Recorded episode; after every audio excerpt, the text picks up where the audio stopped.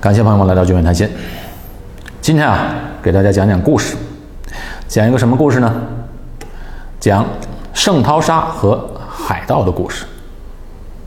这圣淘沙啊，是新加坡最美丽的一个岛屿了，也是呢外国游客来到新加坡必去的一个景点。但你知道吗？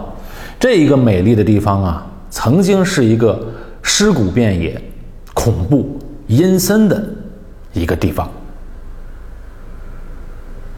圣淘沙位于新加坡南部的一个小岛，是岛国的一颗明珠。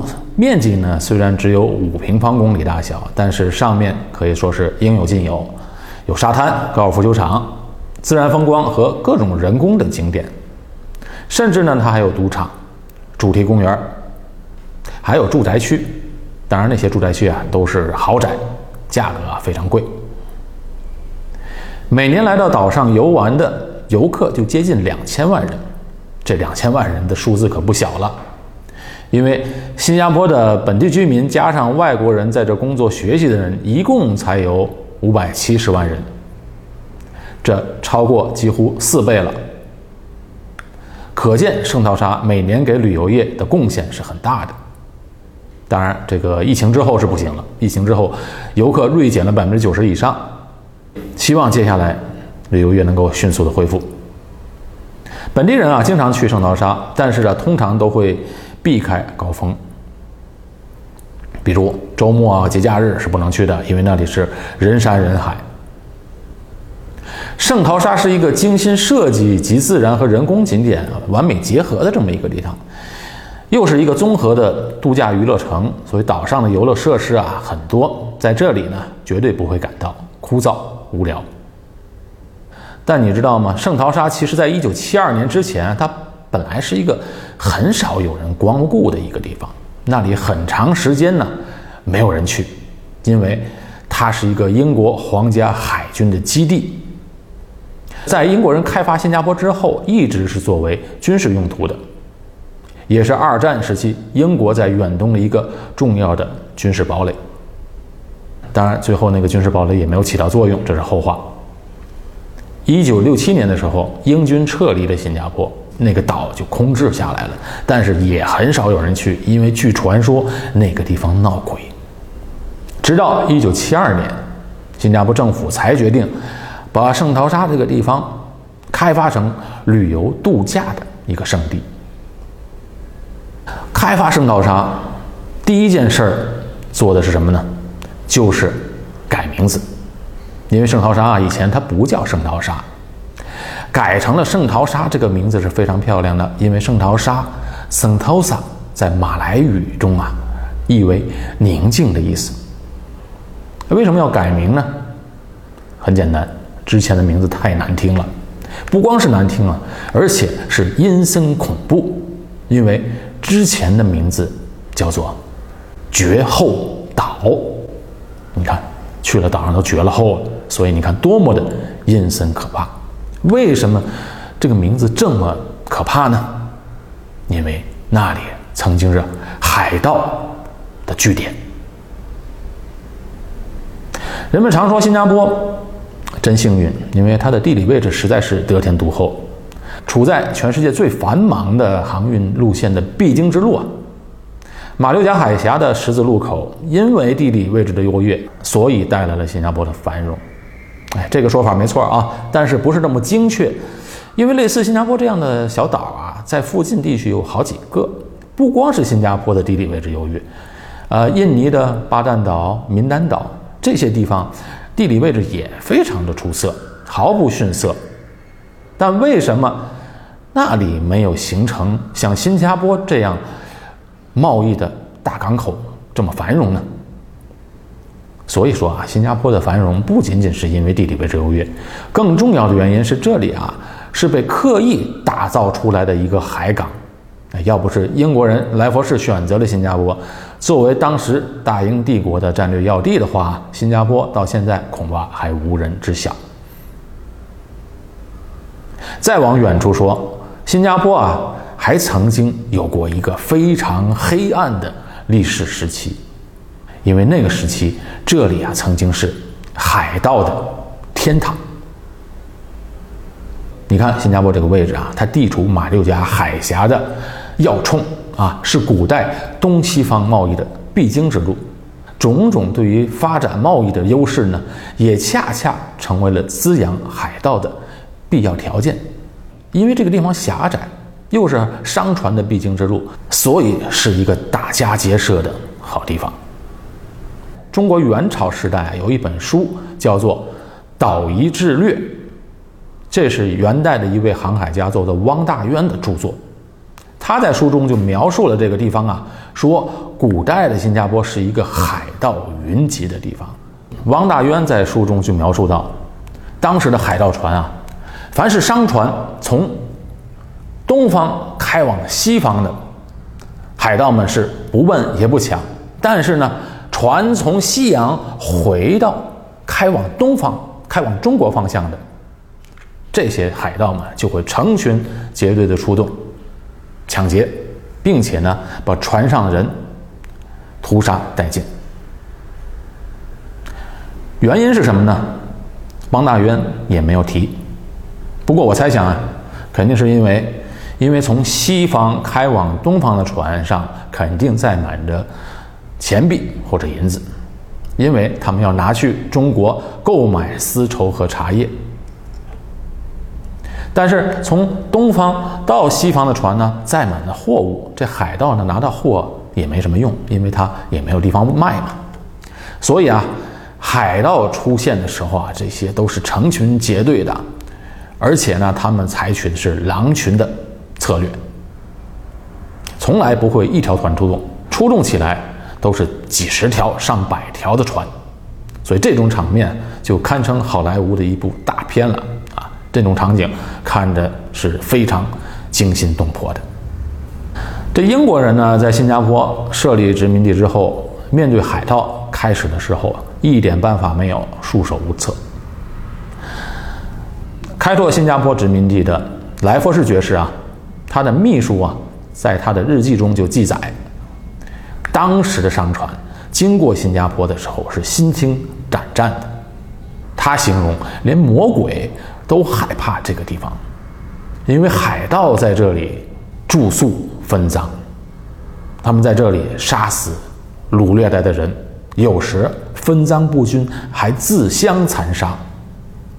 这岸上沙滩上啊，是白骨累累，有的白骨啊是新的，有的白骨是旧的，有些白骨上呢还长着头发，还有牙齿，有些呢牙齿早就没了。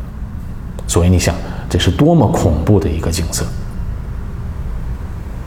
英国人当时还花了大量的时间和人力，用麻袋把这些白骨装起来，丢到海里去。新加坡海峡是马六甲海峡当中最窄的一条水道，而圣淘沙岛和新加坡本岛之间呢，它是有一条狭窄的通道，特别窄。但是又是所有船只的必经之路，海盗在这个地方下手是再理想不过的了。当然，现在这条水道呢，早已被连接新加坡和圣淘沙的长堤堵上了。从新加坡本岛通往圣淘沙，除了缆车之外，还可以开车或者坐轻轨，因为水道很窄嘛，两边的距离只有一公里多，步行就可以到达。古代的时候呢，新加坡它也不叫新加坡。刚才说的汪大渊记载，其实把这个地方是称作淡马锡的。古书中提到淡马锡是闻风丧胆的地方，可是这个地方躲又躲不开，海盗们在这里平时就劫掠着无数条的商船，但是呢，他们看到军舰，那也还是要躲着走的。在宋朝年间，中国啊，它是一个非常强大的国家，海上的实力一点也不弱。那时候，在马六甲的海盗们轻易不敢劫掠这些中国军舰保护的商船。明朝郑和下西洋，两万七千人的船队浩浩荡荡地来到了南洋。那个时候啊，郑和的舰队还曾经抓到过海盗头子，那个海盗头子也是中国人，被郑和的舰队抓到之后呢，就押解回国斩首了。在冷兵器的时候。这海盗们的武器啊，基本就是，啊，水手弯刀和匕首。陆地上的刀枪棍棒基本在船上是耍不开的，因为那个时候船都比较小嘛，不像现在这么大。哎，那时候都是帆船，这些船帆呢都是被绳索啊连着的，所以船上呢长枪长棍，一不小心啊就会被绳索绊倒。所以呢，一般上来说，在甲板上打仗是要近身肉搏，武器是最好的。你看，在《加勒比海盗》的系列电影中啊，那海盗船长都是左手拿着手枪，右手拿着刀。其实那个年代了，枪是没什么用的，因为古代那个枪啊，打一枪之后需要重新填火药装子弹啊，根本来不及。海上呢也很容易把这个火药弄潮湿了，再加上呢，当时的子弹呢它也是铅弹，杀伤力就不够，而且呢。呃，瞄准度也不够，没有那个精确度，因为当时的那个枪管里它是没有膛线的，不像现在的枪，所以那时候海盗啊全凭冷兵器，靠的就是人多势众加上勇敢。而且海盗们的武器啊，它是装备是越来越好的，甚至后来还装着大炮。海盗们的武器装备在各个时代都是最好的，因为啊。这是他们吃饭的本钱，舍得花钱打造最好的武器。